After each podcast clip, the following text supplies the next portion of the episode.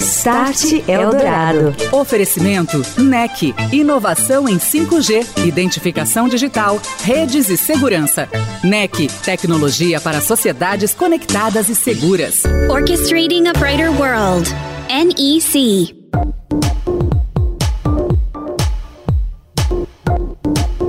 Olá, muito boa noite para você que está ligado, para você que está ligada aqui na programação da Eldorado FM. Está no ar o Start Eldorado. Vamos falar de tecnologia, transformação digital, seus impactos nos negócios e na sociedade hiperconectada. O Start Eldorado hoje mostra a terceira e última parte da retrospectiva 2023 continuamos a relembrar convidados e temas de interesse que passaram aqui pelo nosso programa no ano passado. Hoje, destaque para dois eventos que foram promovidos pelo Start e que debateram temas atuais da tecnologia a segurança física dos ambientes digitais e também as Smart Cities, ou cidades inteligentes. Recebemos autoridades e executivos que discutiram estes temas em edições especiais do Start, que daqui a pouquinho você vai relembrar junto conosco. E em janeiro do ano passado, o Start Eldorado levou ao ar três programas especiais discutindo a proteção de dados e a segurança física dos ambientes lógicos. Proteger essas informações sensíveis é a prioridade número um para empresas de todos os tamanhos e áreas de atuação, mas isso não acontece apenas de forma digital. As companhias vêm investindo fortemente não só nas camadas lógicas digitais, adotando sistemas robustos de cibersegurança, mas também proteção dos perímetros físicos.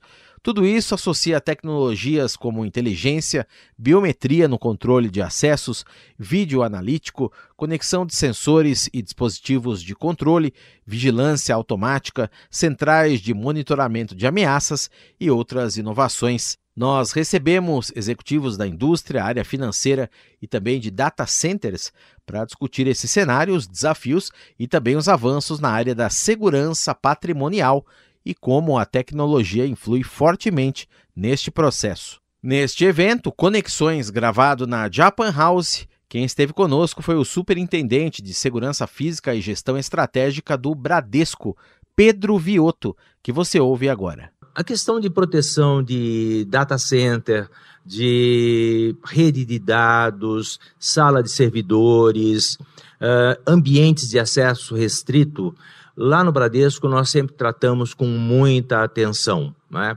Nós, além da nossa matriz na Cidade de Deus e alguns outros prédios administrativos, nós temos mais de 6.500 pontos uh, em que levamos os serviços e produtos à população do país. Né?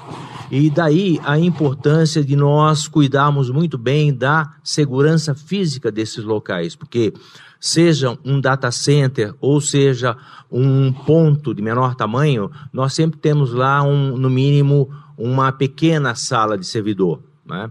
E os acessos, muitas vezes, um ataque lógico, ele é antecedido por um acesso físico a um ambiente. Né? E daí nós temos que nos preocupar. No caso dos grandes ambientes, nós temos as cercas perimetrais, nós temos uma série de sensores que controlam o ambiente, que acompanhamos o monitoramento, a abertura de algum ambiente desse tipo, né? E, e temos ah, sistemas de CFTV com verificações constantes e permanentes por uma equipe de segurança que faz o monitoramento. Né? Uh, temos a implantação de sensores biométricos para identificação de pessoas que entram naquele ambiente, que estão autorizados. O gerente de infraestrutura de redes telecom, de projetos de TI e líder da infraestrutura de tecnologia da informação da Alcoa, Stefferson Melo, também esteve conosco debatendo a segurança física dos ambientes lógicos e como as transformações digitais expandem a proteção de dados. Ouça o que ele nos contou. É, nós temos a operação de data center é, como serviço em data centers globais, então nós temos esse foco de, de utilizar data centers globais como solução mas nós também temos os nossos data centers, nossos salas de computadores, vamos dizer assim, é, nas principais plantas, nas indústrias é, onde nós temos presença. Né? Então, é, uma indústria, por exemplo, como nós temos em São Luís do Maranhão, nós temos lá uma sala de computação, onde ela tem que ter todo um controle de acesso. Por quê? Porque, na verdade, é, você garantir essa segurança toda no data center, é, por exemplo, que nós temos, é um data center bem robusto, onde tem todas as regras de segurança, é, é perfeito, mas se eu não fizer todo um controle é, em locais onde eu possa abrir uma brecha de segurança é, e, permitir que as pessoas acessem a nossa rede, isso pode causar problemas é, desastrosos para a operação da, da, empresa. Toda a importância de dispensar uma política moderna de proteção, os últimos desenvolvimentos tecnológicos para a proteção física dos ambientes de nuvem, nas palavras agora de Elbert River, diretor das operações de data center, nuvem e segurança da Sirion Technologies Brasil. Trabalhamos segurança com quatro camadas. Via de regra, você olha com quatro camadas. A primeira camada é o que nós chamamos de camada ambiental. Ou seja, aonde está localizado o data center, quais as condições climatológicas do local, qual é, se você é um, um ambiente que está propenso a enchentes, se é um, um ambiente que tem propenso a terremotos. Então, uma vez definidos esses data centers, porque nós estamos em constantes expansões, é, você pensa no, no, sistema civil e a toda a construção que vai ser feita. Isso compõe também a questão de energia limpa e tudo que você, como você trabalha com o ambiente. Isso compõe a parte ambiental. E existem certificações, métricas e medidas que nós temos que treinar pessoas e acompanhar, e são os medidos para garantir que, que nós tenham, estejamos trabalhando em, em ambiente seguro. Segunda camada que nós tratamos é a camada da segurança da disponibilidade garantir que todos os ambientes, uma vez que eu tenho infraestrutura robusta, num lugar robusto, que é certificado e que a estrutura funciona bem para você conseguir colocar dentro desses ambientes é, estruturas e infraestrutura é, tecnológica que permite aos nossos clientes é operar 24 por 7. Então, para a segurança da disponibilidade, nós falamos aí de equipamentos de fornecimento de energia elétrica, fornecimento de ar-condicionado, fornecimento de segurança contra incêndio. Se tiver um problema num sistema elétrico, outro sistema elétrico tem que continuar mantendo a operação dos seus clientes. Próxima que a gente fala é a camada da segurança lógica. Estou com o data center operando num ambiente estável, tenho disponibilidade. Agora, como eu começo a proteger as pessoas que vão acessar remotamente esse ambiente para os ambientes dos nossos clientes de forma segura e estável? E aí, existem N ferramentas no mercado, que também somos acompanhados por certificações, que definem e tentam dar um norte para essa proteção, porque é uma luta constante quando nós falamos de segurança lógica. Você tem que garantir que aquela pessoa que está acessando o dado, ela pode acessar naquele momento e pode ouvir aquele dado, pode copiar ou transmitir esse dado. E para isso existem ferramentas de tokenização, criptografia, que ajuda a, os nossos clientes a ter essa proteção. E por último, e não menos importante, talvez mais importante, é a segurança física.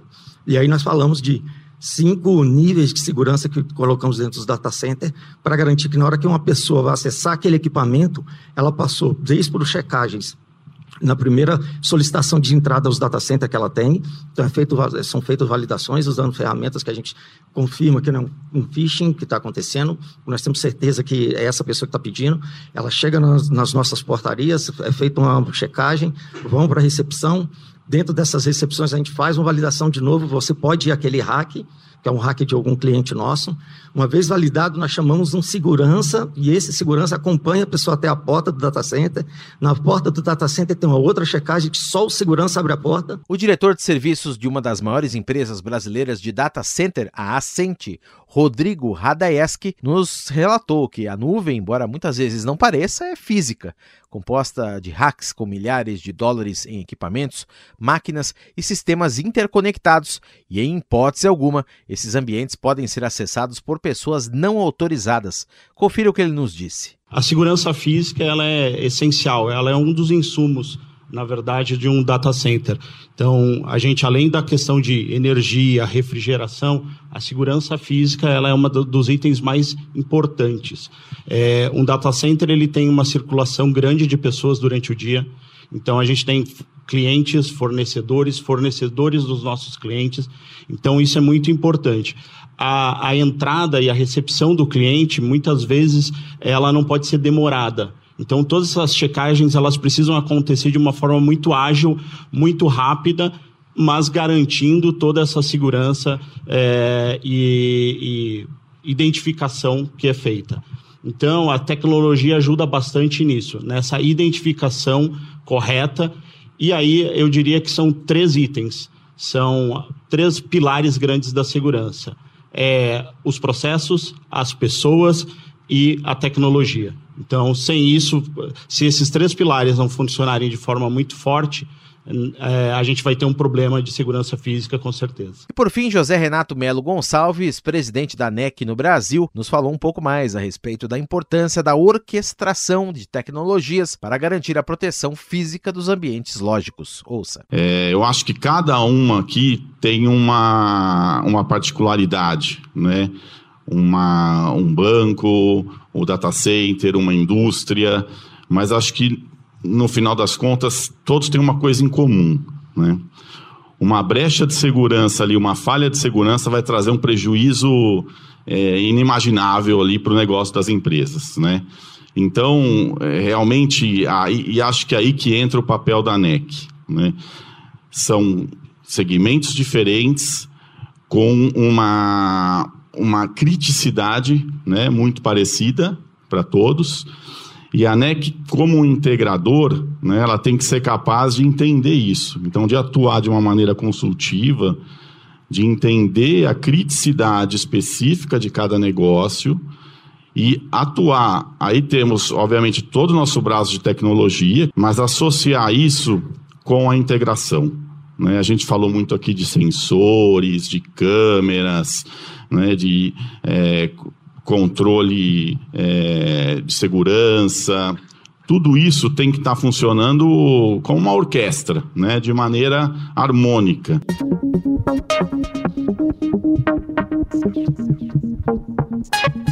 E o Start Eldorado está de volta e agora vamos falar sobre visões, experiências sobre as cidades inteligentes. E mais um evento da série Conexões que aconteceu na Japan House no ano passado e no qual o programa Start Eldorado foi gravado. Nós recebemos autoridades, gestores que deram sua visão sobre a busca de proporcionar um ambiente mais seguro, mais inteligente para todos os moradores dos municípios Smart, incentivando até mesmo o desenvolvimento e a atividade econômica, colocando a cidade na jornada do futuro. Ouça o que nos contou Anderson Farias, que esteve conosco neste evento, ele que é prefeito de São José dos Campos.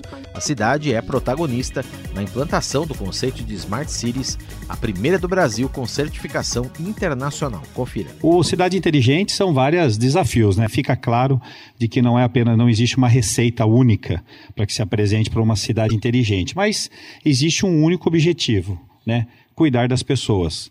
É isso que tem que ter. Fazer toda uma cidade inteligente é aquela que põe em primeiro plano as pessoas. É isso que nós temos que ter em mente em todas as ações. Em São José, eu posso destacar, falando um pouco, né, são várias ações que nós temos que ter em todas as áreas. Uma cidade resiliente, que é aquela cidade que tem os seus problemas, né, mas tem que ter um planejamento para poder resolvê-los, e uma cidade sustentável é que você tem a qualidade de vida, a questão da ambientais. Então você tem várias ações ali em conjunto com a cidade inteligente. Mas eu destaco segurança pública. Em São José dos Campos, nós utilizamos é, a tecnologia. Nós temos 1.186 câmeras na cidade, temos 350 câmeras de portais é, com reconhecimentos faciais e com leitores de placas, que são OCR. Então tem toda uma inteligência por trás dessa tecnologia e juntamente todas as forças de segurança trabalhando em conjunto. Também não vale nada toda a tecnologia se você não tiver uma qualificação de mão de obra por trás trabalhando conjunto. Então, na segurança pública, nós temos né, toda essa implementação, todo esse número de câmeras da cidade, onde a gente tem toda essa parte de controle, todas as forças de segurança trabalhando em conjunto. Então, nós temos Polícia Militar, Civil, Guarda Civil Municipal, Polícia Federal, Rodoviária Federal, Rodoviária Estadual, fiscalização de posturas do município, defesa civil, agentes de trânsito, todos trabalham dentro do mesmo ambiente, todos trabalham juntos. Né? Isso tem resultado. Nosso resultado são, dos últimos 20 anos, os menores indicadores né, de, de, de, de, queda de, de segurança pública. Das cidades acima de 400 mil habitantes do Brasil, são uma cidade com os menores índices. Quem também esteve conosco compartilhando experiências foi Daniel Córdoba. Daniel é secretário de Desenvolvimento Econômico, Trabalho, Turismo, Tecnologia e Inovação de São Caetano do Sul, município que vem se destacando pelas suas iniciativas digitais de promoção de renda no âmbito das cidades inteligentes. Com uma missão de impacto social.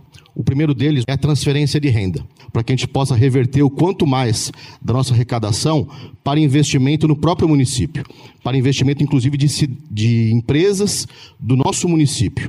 E com isso nós conseguimos, de forma inédita, junto ao Tribunal de Contas, para que toda a nossa questão do material escolar e também o uniforme escolar fosse feito um sistema digital através de um aplicativo, através de um aplicativo é, como uma carteira digital financeira, para que os pais possam comprar diretamente das papelarias e também das unidades de confecção do município, gerando emprego direto a toda essa cadeia produtiva de confecções e de papelaria de material escolar. Então, ou seja, a cidade tem um poder econômico junto à, à rede bancária. Né?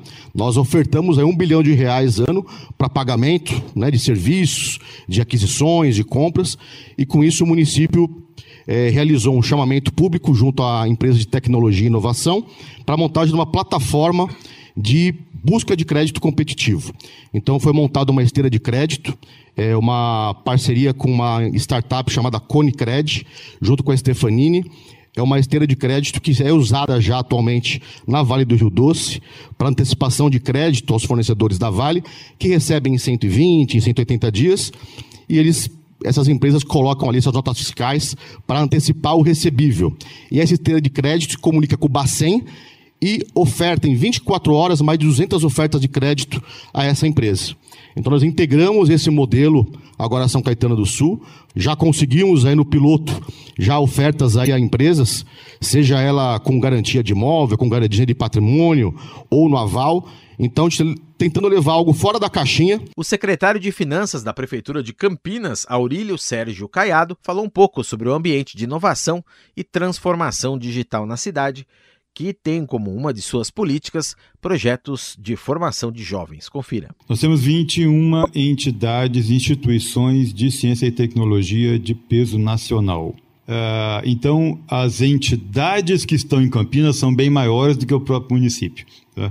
Quando o prefeito Dário assumiu, o nosso grande desafio era colocar a prefeitura na agenda de inovação da cidade né? e tentar criar uma conexão e uma, uma rede entre as diversas instituições de forma a alavancar esse potencial que a cidade tem e que cada um já faz esse trabalho per si, mas não fazem é, articuladamente o nome do município. Então, nós temos um grande desafio de preparar a cidade, de trazer todos para esse mundo de conexão, desse mundo digital. Então, o prefeito, já no início do seu mandato, criou um plano de aceleração um plano de ativação econômica e social, sueja o ensino de jovens e adultos, com todo tipo de profissionalização. Então, nosso objetivo é, é levar ensino, levar informática, levar tecnologia da informação, levar preparação, cursos rápidos, cursos mais longos, cursos de, de, de curta, de média e de, de mais longa duração.